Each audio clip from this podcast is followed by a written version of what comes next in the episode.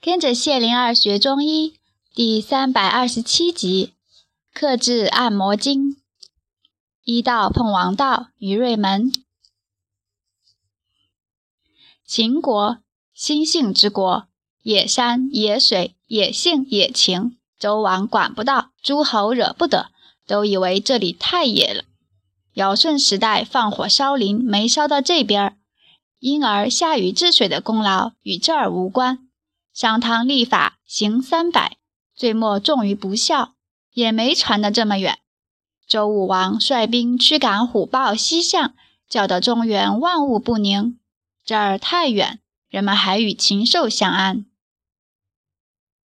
山总是苍翠，水总是清澈，野外的美让人感到美的自然。这西方的乐土上，商贸发达，工农兴旺。然而，变化毕竟开始了。秦国被周王封为诸侯国之后，西方野蛮的富饶碰到东周的人文富饶，秦国的公侯们不知足了，连年扩土开疆，追赶东周辉煌。富裕之国吸引高才之人。几十年前，齐国的渔父医馆有年轻医者子李。响应秦穆公的纳贤国策，来到秦国开业，很快就名声响当当了，并成为太医。几十年后，他已经是太医令了。子李可以算是扁鹊的师兄，他早得了报告说扁鹊医馆生意好，名声更好。可是他忙于公侯贵族的医务，不太在乎扁鹊医馆的民间行为。但是日子久了，扁鹊高妙的医道传入了公族的圈里，大人物感兴趣了。子李开始派人看着扁鹊医馆。在扁鹊医馆门口，一个雕刻工匠奉还了一个木盒。扁鹊开盒一看，盒里那珍贵的绢布安放完好。他微笑了，那是长桑君亲笔书写的按摩经。贵重无可比拟。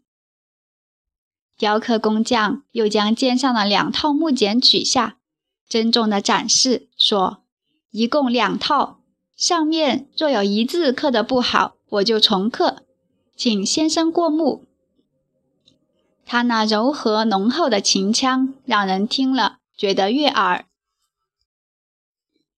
扁鹊扫视一遍，看出字体完全仿照绢布原文。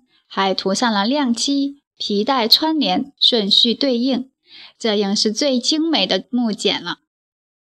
去拿两个金币，交给这位雕刻先生。扁鹊对张元说了。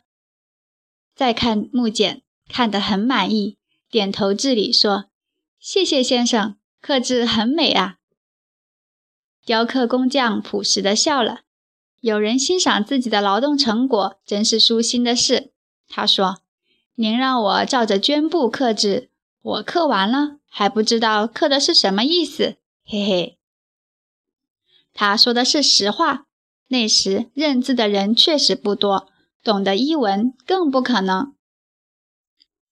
张元走来，交给工匠两个金币，一手致礼，接过两套木简。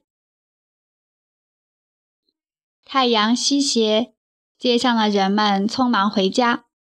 扁鹊和张元一人一套木简，看得忘乎所以。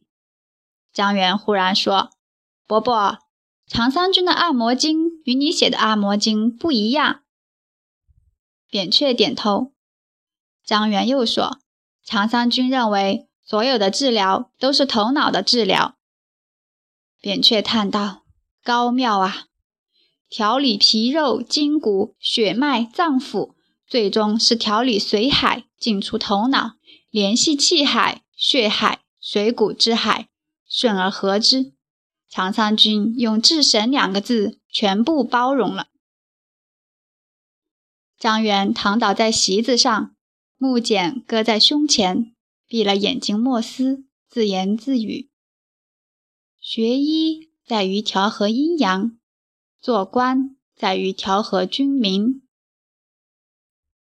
扁鹊转脸看他，心中暗道：“他还不到二十岁呢。”张元坐起来，对扁鹊说：“伯伯，做官可能是一时的事，治病应该是终身的事。”见扁鹊认真的听着，又说下去：“那么多人争官，大多数人白忙一场。但是天下医者总是不嫌多啊。”扁鹊只听不平，看他又躺到席子上了。张元抚着木简，思索着说：“长桑君与世无争，活到九十多岁，还在思考医学。他没有孔夫子的名利，但他活得很好啊。”扁鹊还是只听不平，眼前浮现出山谷、台地、五色水池、长桑君、少虞那些世外高人，还有山民们，隐居之情沛然而生。